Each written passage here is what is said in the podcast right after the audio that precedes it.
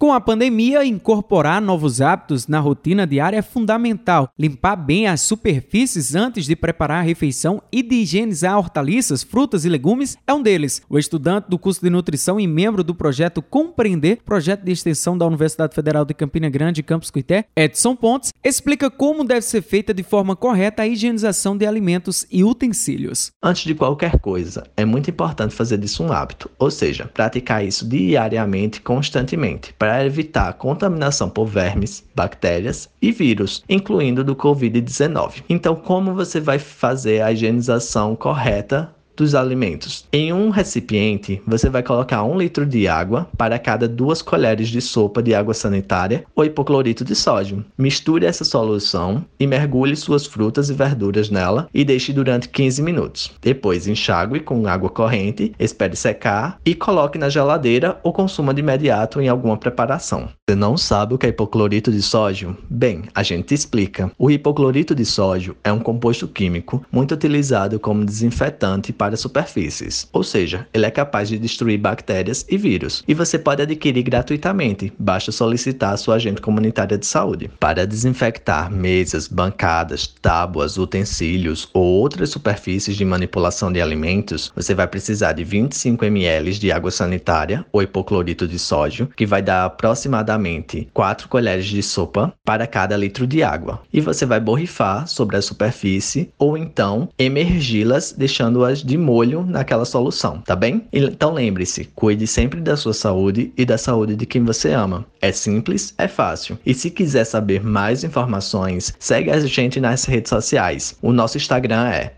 compreenderprobex. Estamos esperando vocês lá. Beijo. Assim que os alimentos chegam em casa, é importante fazer a higienização de cada item. Se o alimento foi embalado, a lavagem com água e sabão ou desinfecção com álcool a 70% é suficiente. Ferreira Neto para a Rede Cidade de Rádio.